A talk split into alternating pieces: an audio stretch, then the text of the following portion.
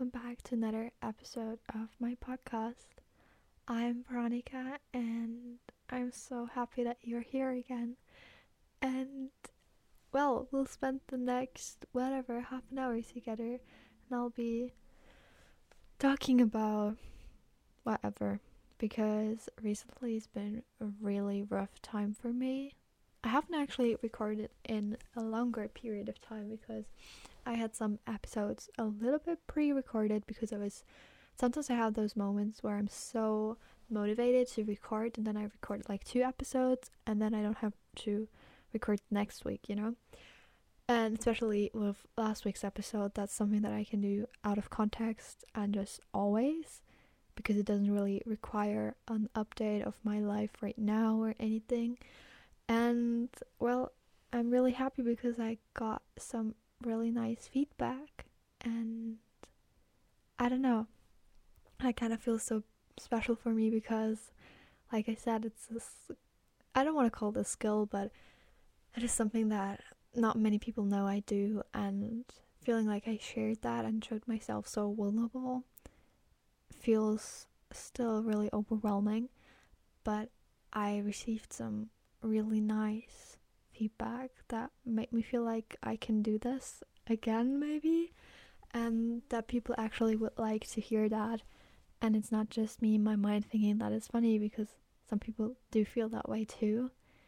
And thank you so much for that. Today's episode feels really weird for me now recording because I feel like I have to be selective with my words or just in general with what I want to tell you or put out there because I'm feeling so fucking sad at the moment. And I don't really I don't really feel like I need to whatever justify myself or explain myself and my feelings because I do not really own anyone to explain what I'm feeling, you know, but I still wanted to talk about it in a way that maybe some people can relate or just people that also if you cannot relate that you feel like you have a better understanding of other people that maybe feel this way or you can just if you've ever if you will ever experience such a situation that you know you're not alone and that it's something that happens to other people as well i sometimes feel like with a lot of my problems that it feels like they're just my problems that no one else in this world could ever relate or understand how I'm feeling and what I'm going through, but that's actually not the truth. Like, the possibility is so high that anyone out there feels right now the exact same that I do or has experienced the same situation, which sometimes feel we- feels weird because that literally means that whatever I'm going through is nothing new, but at the same time, it gives you the feeling that you're not alone with what you're experiencing or what you're thinking about. And I think that's a way better feeling than just feeling like, oh my gosh, well, my whole life feels like nothing new is happening because so many other people have had the same feelings. So it's like we have to focus on what's actually good about this. I just think that, I mean, I talked about change, how change is so inevitable for life and in life like you cannot really avoid it and it will happen. You don't have to force it but it will happen eventually and it will definitely happen and has happened and all of that. If you haven't listened to that episode you can go back and listen to this one. But i just realized that pain also is something inevitable that ha- will happen to you in your life, chances are really high that this will happen to you at some point in your life, later or really soon. It doesn't really matter. We all will experience it no matter no matter how much money you have or what skills you have or what friends you have. Pain is something that we all are confronted with. And that's also because pain kind of leads to change situations that feel painful lead to growth and will be the only way of making you gain knowledge or make you grow a little bit. And that's actually like again that's a really positive outlook on pain because pain is really painful and we don't need to talk about how sad pain makes me or how uncomfortable, but that's something that I try to remind myself. Like, for example, in this moment right now when I feel so hurt and all of that, that I just want to like tell myself that it's okay to feel this way and that actually, if I wouldn't never feel this way, I would probably never grow and I will probably never evolve into a better person or into someone that I like more myself, you know? And that actually, I don't know if I don't want to spoil you if some of you haven't watched the Barbie movie. Is it still in the cinemas? Can you still watch it? If you can still watch it, go watch it if you haven't already because I really liked it. I think it's it's a great movie. I I really liked it.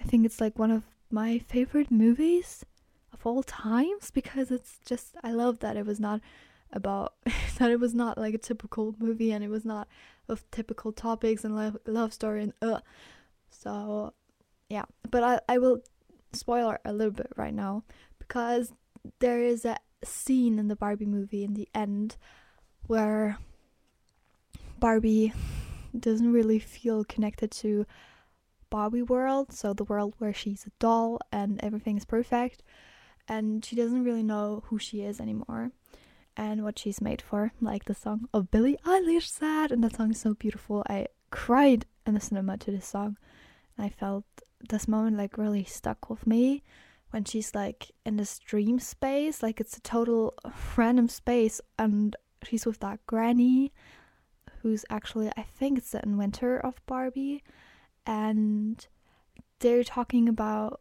feelings and it's basically that the inventor tells Barbie if she wants to be human she will have to experience all feelings all of them like even the bad ones the best ones the worst ones like feeling sad and down and all of that you know and then Barbie actually chooses to live the human life and accepts all of those feelings that is a really beautiful scene.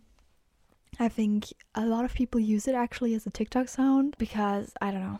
I just it is really iconic and I love it. It has really stuck with me and I could understand it with my head because it of course it makes sense that you have to feel all of your feelings and we wouldn't feel joyful if we wouldn't feel sad on some other day and it's all like a balance and all of that you know but still, it hasn't really, this message hasn't come to my heart. For me, if I'd been in this situation, in this Barbie world, and then this granny would have asked me like do you want to be a human and experience all these feelings or do you want to be a doll and be happy all the time and have a perfect life where actually nothing happens but it's just perfect i would have said like i'll go for the doll thing like, really.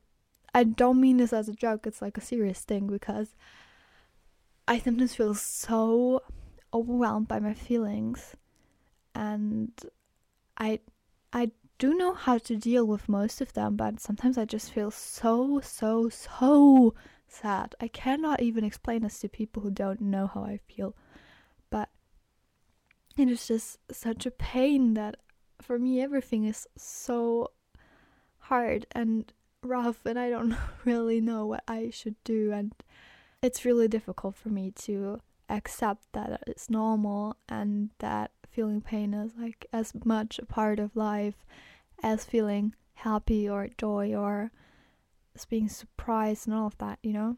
But for me it's just like I feel like this message still has to kind of be part of myself and I still have to learn that. And actually with this year I actually I don't want to like that sounds now so dramatic and it sounds like well, I don't care how it sounds like, but I wanted to tell you that this year or the past year like I feel like I've lost the most amount of people that I've ever had in my life. Not only by death because I also lost a really important person in my life due to a natural death, which feels shitty.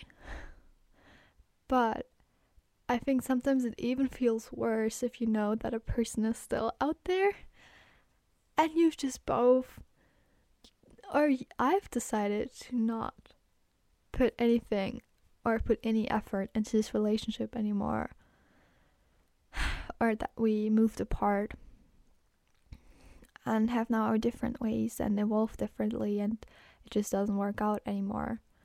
And I feel like this past year it has been crazy how many people either I felt uncomfortable with and chose to end it or chose to distance myself or how many people have done the same with me. And I've always seen this as kind of the price I pay for having the people that I have now in my life.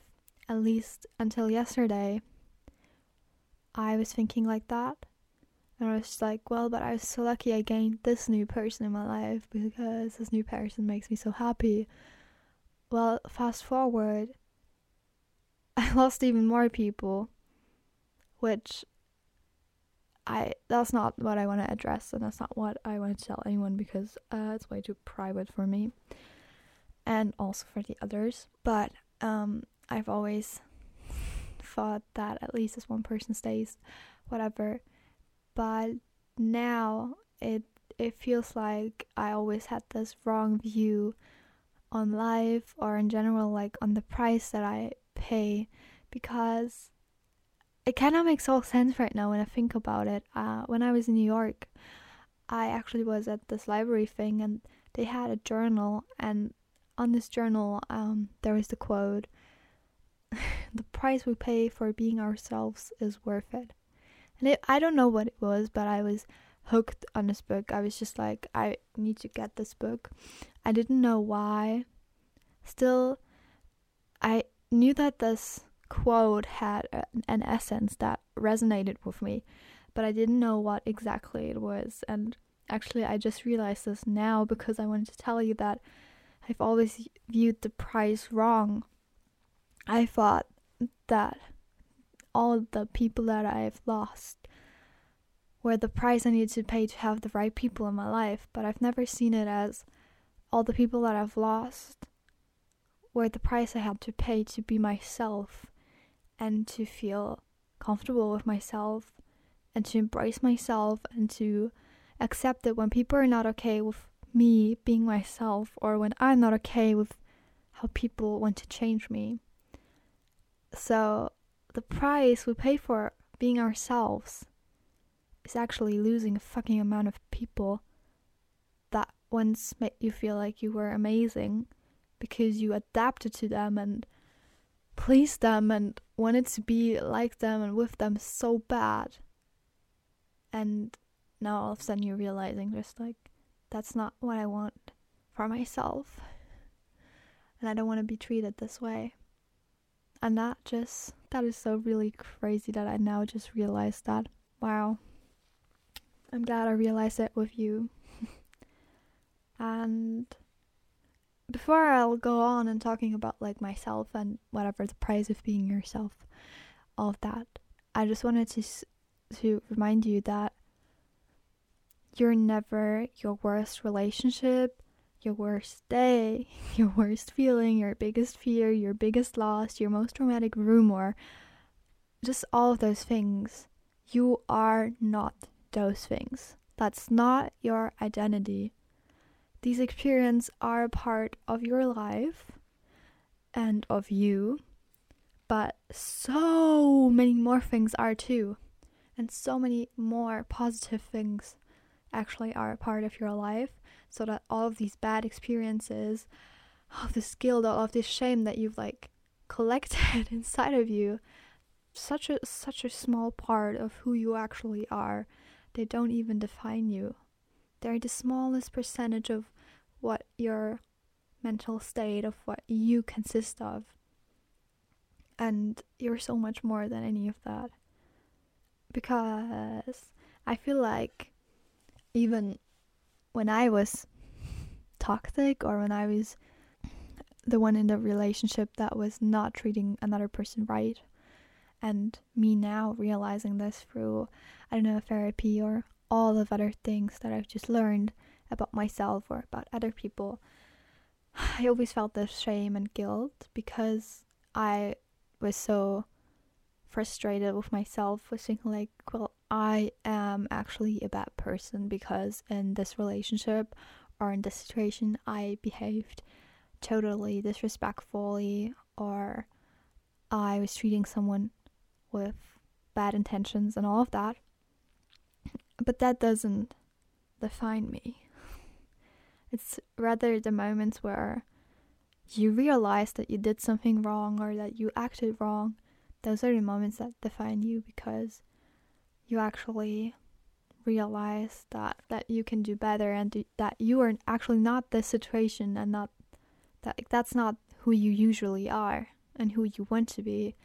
And that is so much more powerful than holding on to all of these situations in which you felt like you were the biggest piece of shit in this world. Yeah. I hope that makes a little bit sense. I hope that helps anyone who's been i don't know just struggling with accepting that we make mistakes and that no one of us is perfect in relationships. And well sometimes i have been the bad girl in a relationship the bad person the one with the jealousy and all of that.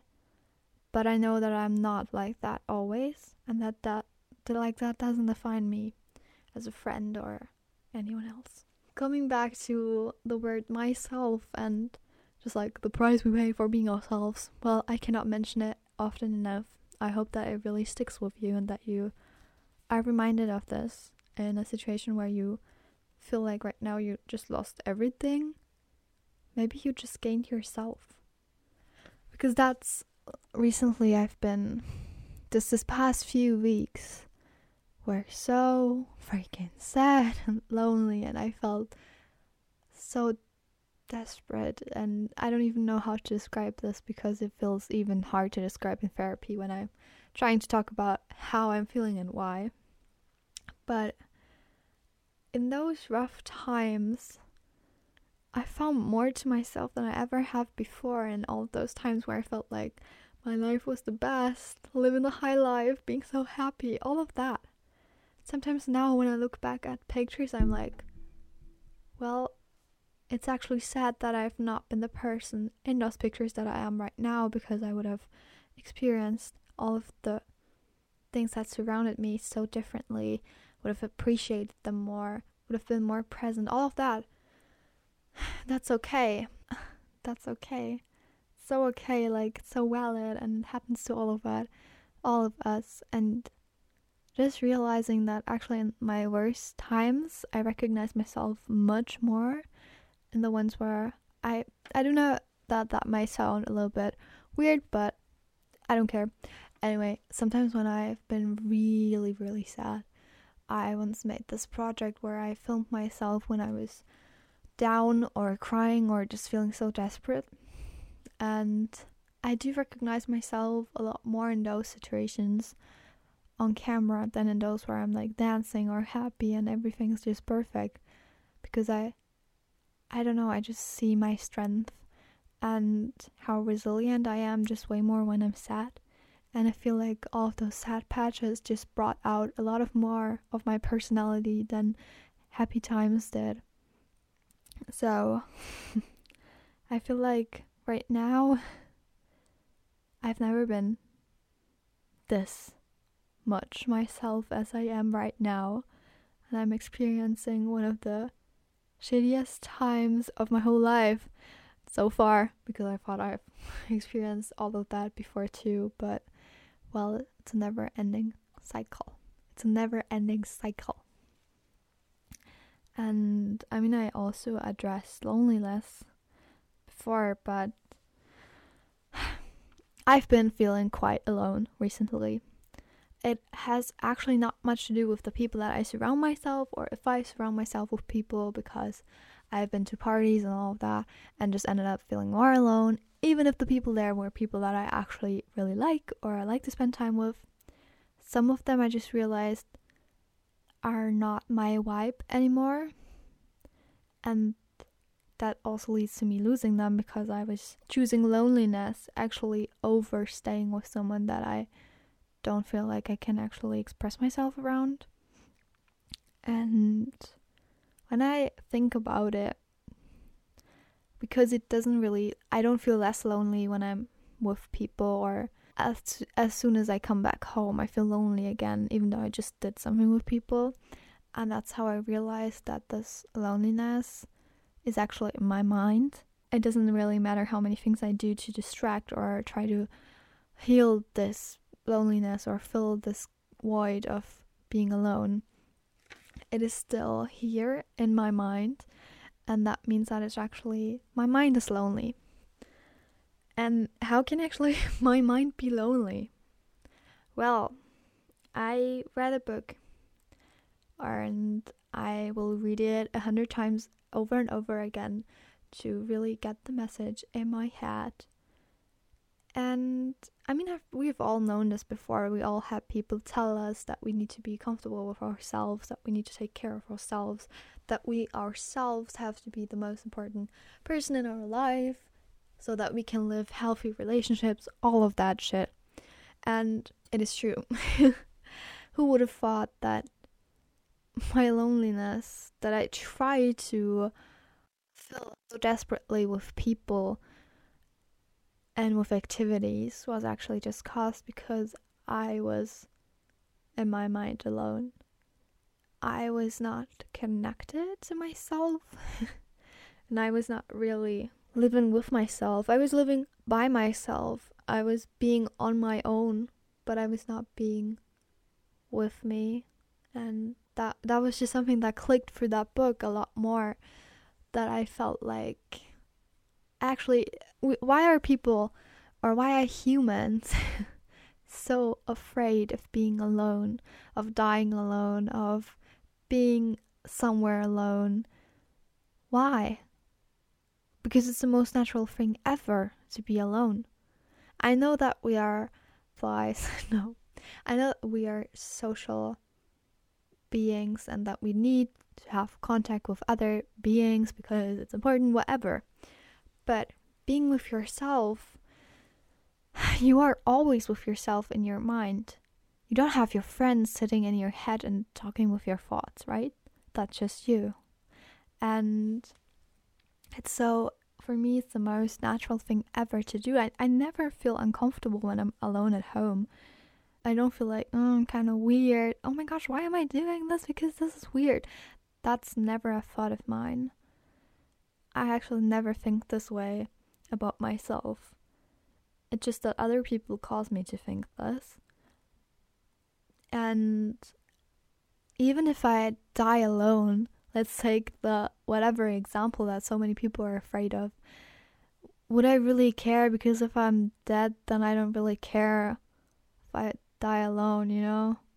Well, do I really care after my death if I was alone when I died? Not really. Do I really care if I live on my own for how many decades I can? Well, I don't really care it is kind of this thing that is just by society or just by people surrounding us that we feel like we need to have, for example, a best friend or a partner or just a person that you can rely on and all of that. And I'm a huge supporter of people saying that you need to have at least one person that you can talk to. That is so true. You need to talk to someone if you're feeling sad. You need to reach out for help. I'm I'm totally convinced of that, but I feel like we often get often get this impression that we, for example, need to meet up every week with a friend of ours and do crazy stuff to call it a friendship or to call it a connection and to make us feel less alone when actually you're never alone. Like actually never. Sometimes these people that you can talk to are temporary. You don't need to have like this one person in your life that is has been there since you've been a little baby that you've talked to and been best friends to since you were 10 years old that you've gone to the same school with that you made that you graduated with that you moved in together. All of that like that's just, it's an utopia.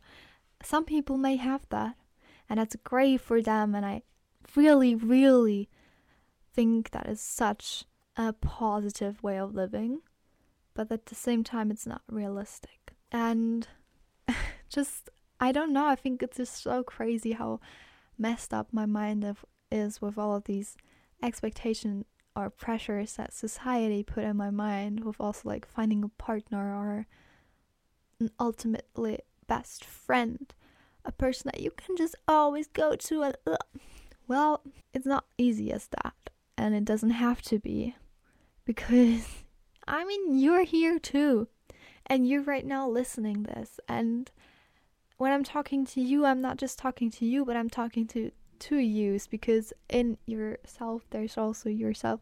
That doesn't make any sense, but you're just never alone.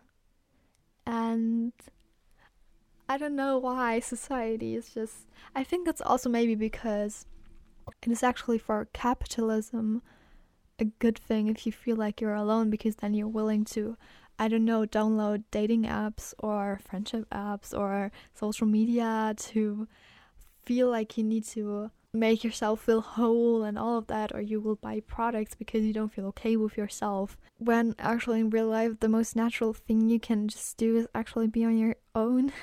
to be with yourself and to do something.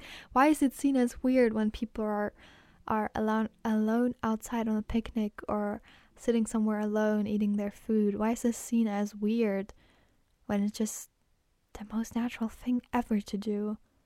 Why do we feel like when people when we're in a group and there's someone alone, like this person is the outsider or oh my gosh, she just doesn't really find any friends because no one likes her. She's actually just so comfortable with herself that she doesn't feel the need to make herself feel liked by others and to feel like she needs the validation of others because she's just such a confident girl and I think that's so admirable. I really I don't know, I just this book that I've read it's called Women Don't Owe You Pretty. I can recommend it to everyone out there. I feel like it has changed so much on my view of this world and just realizing how messed up it actually is what I believe and how I learned to believe these things from small on. And that's the same with like feeling like I'm unusual or weird and don't really fit in, like I'm not relatable or anything. It is kind of caused by others because as a little child, when you grow up, you don't really tell yourself, well, I'm so awkward. Why am I so weird? Why am I doing this because people will think that's weird. You don't really think that as a child. You just go and do. And you exist. And that's all you do. But as soon as people make comments, people in school start bullying you, adults tell you that that you're not allowed to do something that you're weird, quote unquote, when you do this. I just feel like as a child you don't really think that, but as the more you grow up and the more rules are embraced in your life, the more you feel like you're trapped in a cage and you you don't you're not allowed to express yourself in a way that you feel comfortable with expressing yourself. And that was why I believed all of these things. I've heard them from everyone by so many other people how weird I am, how cringe I am, and just all the ways that I'm not okay, all the ways that make me f- not normal. And it's been through my my therapy that I also brought this up and it's always the topic we end up talking about because it's kind of the root of all my problems that I have in life. The feeling that I'm not okay no matter what I'm doing. It's just always weird. I'm always the outsider, I'm always alone, you know? When it is actually nothing that I believed from scratch. It is something that people made me believe, that people wanted me to believe. I don't know, maybe capitalism also wanted me to believe that I'm weird, so I pay for courses on how to socially interact with each other and all of that. When I was actually totally okay from scratch, and I don't need to change anything. Until now, I've always seen myself as the reason of bullying, as it was my fault that bad things happened to me, that people were treating me shitty, that no one respected me, of hatred towards me. I always feel like it was my fault. I was thinking in my head things like, well, maybe I just need to be nicer to everyone, to be liked. Maybe I need to be not so loud. Maybe I don't. Maybe people would like me more if I don't express my opinion. Maybe people would like me more if I don't say no when I don't want something. Because I feel like people always mocked me when I was expressing myself or my concern or anything. Just, I feel like it always ended up in people being mean or telling me that that's just not the way a girl should act or I should act. And well, this week I have also experienced bullying in school. It was not really bullying, but it was just a guy making fun of me because I literally told him to stop doing something in class that made me feel crazy uncomfortable it felt like because I told him that those are my boundaries and that I don't want him to overstep them without my consent, that I kind of I think I hurt his ego and that was why the rest of the day and the rest of the week he always screamed my name when I was walking or just in general in class would the whole time I don't know mock me and make fun of me of anything that I was of everything that I was saying and I always gave myself the fault and was saying things like, well, I just shouldn't have said no, I shouldn't have say, said stop it, leave me alone, because that just makes me to a drama queen, to someone who's causing trouble, who other people think are just, she's so weird, why can't you just ignore it or accept it? But I didn't feel okay with it, so I voiced my opinion, and me realizing that just because I voice an opinion and because I tell you what my boundaries are, this is no reason for you to mock me or to treat me bad. That gives you no permission. No one ever asked for bullying. No one ever asked for sexual assault, harassment, anything, racism. You never ask for that, so it's not your fault. It's never your fault. And I just get how so many people see themselves as a victim because they think like, oh no, if I just been quiet or if I didn't if I didn't move, maybe then the person would have left me alone and all of that. Which is not true because you're both adults.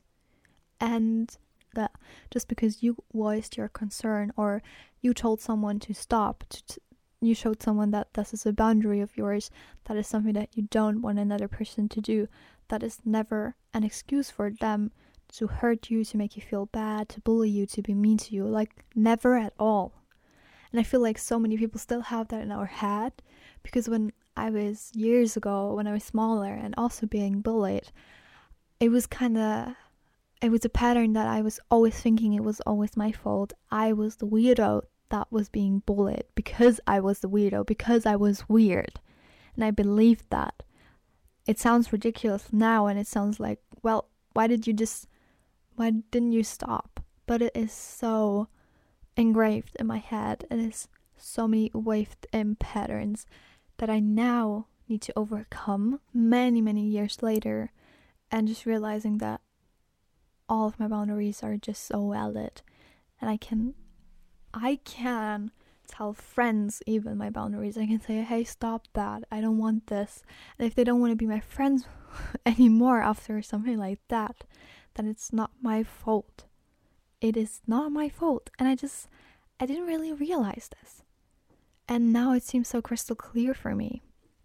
And I, I'm just so glad that I realized this. And I hope that this could maybe help you too if you've gone through something similar, if you're going through something similar.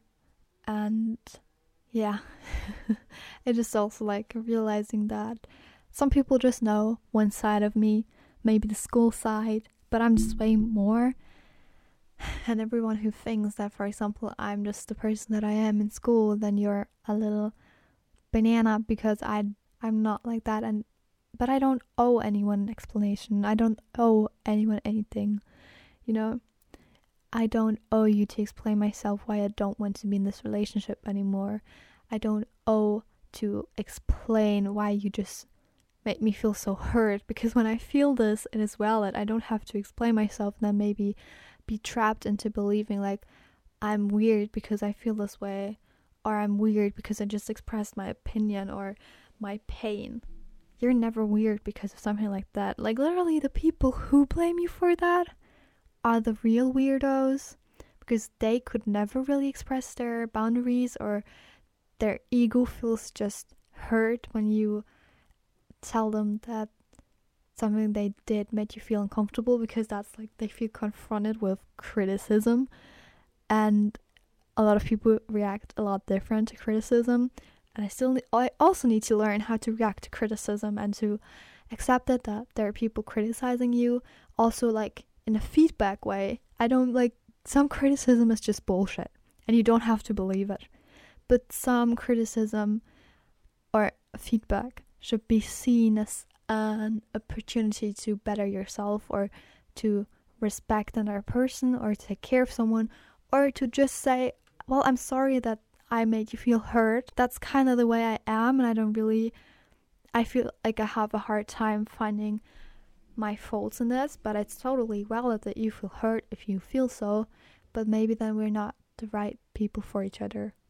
If I continuously make you feel bad but I'm just acting the way I am because I feel like I'm acting the right way, you know? When we cannot understand someone's perspective, then just leave it. And still, like I said, there is some feedback that you should take seriously. And if a friend or someone I really care about tells me that they feel uncomfortable because I said something, then for me, that's not a reason to say, my ego feels kind of hurt. I don't want to be your friend anymore because you just criticized me. For me, that's more of a, oh, well, thank you so much for telling me because I didn't know. You want to explain to me why I made you feel this way? Can I do something differently? Can I change something? Are you okay? How should I act the next time? And on the other hand, also being able to express that this to my friends as well when I feel hurt and I want them to react in the same respectful way. Again, I hope you just found any message of this episode that resonated with you. And even if you're also having a really bad period in your life, I don't know if you can understand it when I say that for me, also, like personally, yes, I feel so emotionally and so down and so sad and frustrated and all of that. But also, I've never been so much myself than I am right now, even though I've been so much in pain. And that's kind of what do you rather want to be? You want to be alone in your life, or you want to be in a toxic relationship for your whole life just because you're afraid of being alone? Do you want to go somewhere on your own, or do you rather go somewhere with someone you feel actually quite uncomfortable with, but you just don't want to go alone? You know, being alone is presented from society as a loner thing, as a bad thing, as you're weird when you don't have more than two friends, which you're not because I have maybe one friend. Okay, so we're all good. And you don't have to live up to anyone else's standards than to yourselves. And you have to make yourself the standards and set your boundaries and all of that because that's the first step of taking care of yourself. And no matter what happens afterwards, the price you pay for being yourself is worth it. And I rather live a life where I can express myself and be myself and get valuable feedback from others and be able to set boundaries than living a life where I feel in a cage, feel like I like I cannot express my opinion, my feelings because I get mocked about it or people make fun of me or someone just tells me to be different and I should change. I'd rather be alone. I'd rather am alone and myself to be with a thousands of people but have to hide who I am or have to change for them. And with those words, I hope you have an amazing day. I hope you grow from all the experiences you make. And I hope you stay true to yourself. Bye, guys.